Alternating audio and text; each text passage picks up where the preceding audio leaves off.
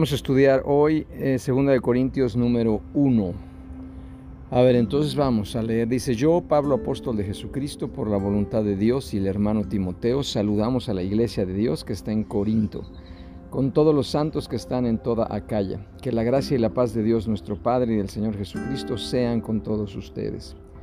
Bendito sea el Dios y Padre de nuestro Señor Jesucristo, Padre de misericordias y Dios de toda consolación, quien nos consuela en todas nuestras tribulaciones para que también nosotros podamos consolar a los que están sufriendo por medio de la consolación con que nosotros somos consolados por Dios. Porque así como abundan en nosotros las aflicciones de Cristo, así también por el mismo Cristo abunda nuestra consolación. Si nosotros sufrimos es para que ustedes reciban consolación y salvación. Si somos consolados es para que ustedes reciban consuelo y puedan soportar como nosotros cuando pasen por los mismos sufrimientos. Firme es nuestra esperanza respecto a ustedes, pues sabemos que así como participan en nuestras aflicciones, también participan en nuestra consolación.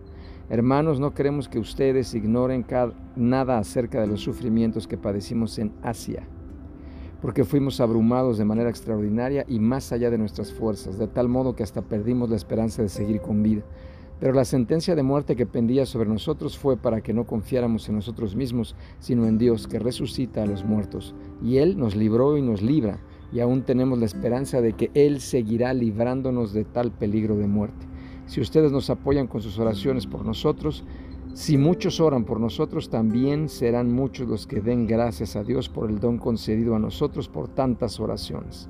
Nuestro motivo de orgullo es el testimonio de nuestra conciencia ante Dios, que nos dice que en este mundo y especialmente con ustedes nos hemos comportado no con sabiduría humana, sino con la sencillez y la sinceridad que proviene del mismo Dios porque no les escribimos nada que no pudieran leer y entender, y espero que al final puedan comprenderlo todo así como ya en parte han entendido que pueden estar orgullosos de nosotros y que nosotros estaremos orgullosos de ustedes en el día del Señor Jesús. Seguro de esto quise antes de que nada ir a visitarlos para que tuvieran una doble bendición, es decir, quise visitarlos de camino a Macedonia y visitarlos nuevamente a mi regreso, para que me ayudaran a continuar mi viaje a Judea. Cuando quise hacer esto, ¿fue acaso algo decidido a la ligera? ¿Acaso lo que pienso hacer lo pienso como toda la gente que está lista para decir sí y no al mismo tiempo? Dios es testigo fiel de que nosotros no les decimos a ustedes sí y no al mismo tiempo, porque Jesucristo, el Hijo de Dios, que Silvano, Timoteo y yo les hemos predicado, no ha sido sí y no, sino que siempre ha sido sí en Él, porque todas las promesas de Dios en Él son sí. Por eso por medio de Él también nosotros decimos amén para la gloria de Dios. Y es Dios el que nos confirma con ustedes en Cristo y es Dios el que nos ha ungido y es Dios el que también nos ha marcado con su sello, el que como garantía ha puesto al Espíritu en nuestros corazones. Así que pongo a Dios por testigo de ustedes en este momento que si aún no he pasado por Corinto ha sido por consideración a ustedes. No es nuestra intención dirigir la fe de ustedes, sino colaborar con ustedes para que tengan gozo, pues por la fe se manifiestan firmes. A ver, vamos a leer entonces y vamos a profundizar. Vamos a escudriñar la palabra. La comisión de Pablo como apóstol es la cuestión central en esta epístola. Timoteo toma parte en la fundación de la iglesia en Corinto. Acaya es una región de Grecia que incluía Corinto y Sencrea. Cuando Pablo, cada vez que Pablo dice nosotros, alude aquí en la mayoría de las ocasiones que se usa en esta carta al mismo Pablo. Cuando habla de tribulación, posiblemente una severa enfermedad o persecución. Cuando habla de Asia, no está hablando del continente asiático, sino una provincia del Imperio Romano, en la parte occidental de la moderna Turquía. De, cuando dice de tan gran muerte, un peligro tan grande que humanamente hablando no había esperanza de sobrevivir.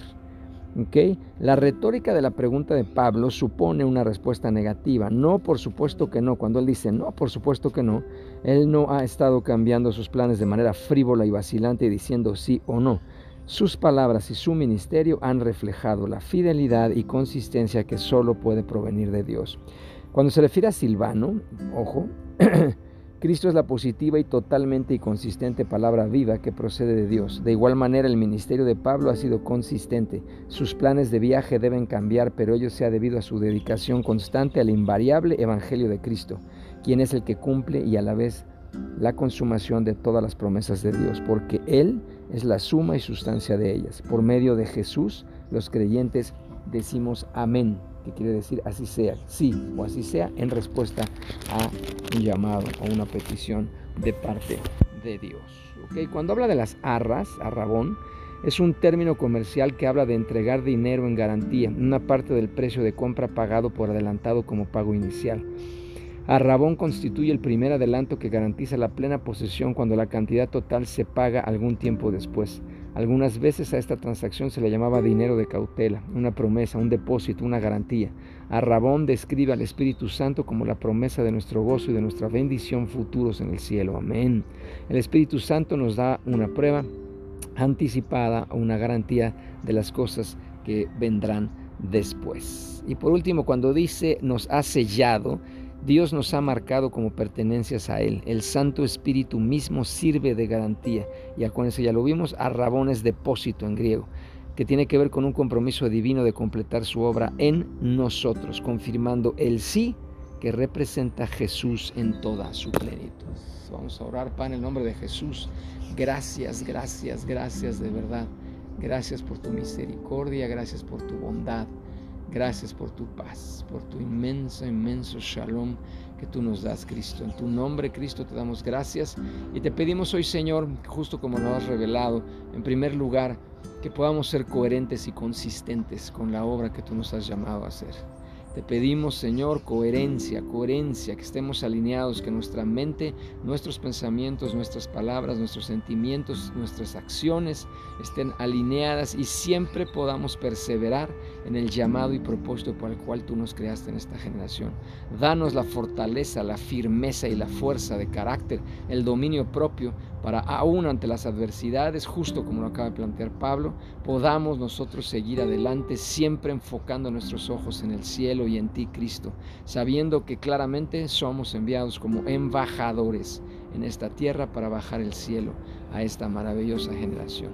Gracias porque a través de nosotros tú manifiestas tu gloria de justicia, paz y gozo a toda persona y todo lugar que pise en la planta de nuestros pies. Nosotros hablamos y profetizamos que te pertenece y te lo entregamos y te lo ofrendamos, Señor. Gracias por darnos estas arras, este depósito de garantía que eres tu precioso Espíritu de Dios. Gracias. De verdad, gracias porque es maravilloso poder estar en tu presencia como todos los días, todas las mañanas lo hacemos. En tu nombre te pedimos esto sabiendo, Señor, que hecho está. En tu nombre, Cristo. Amén.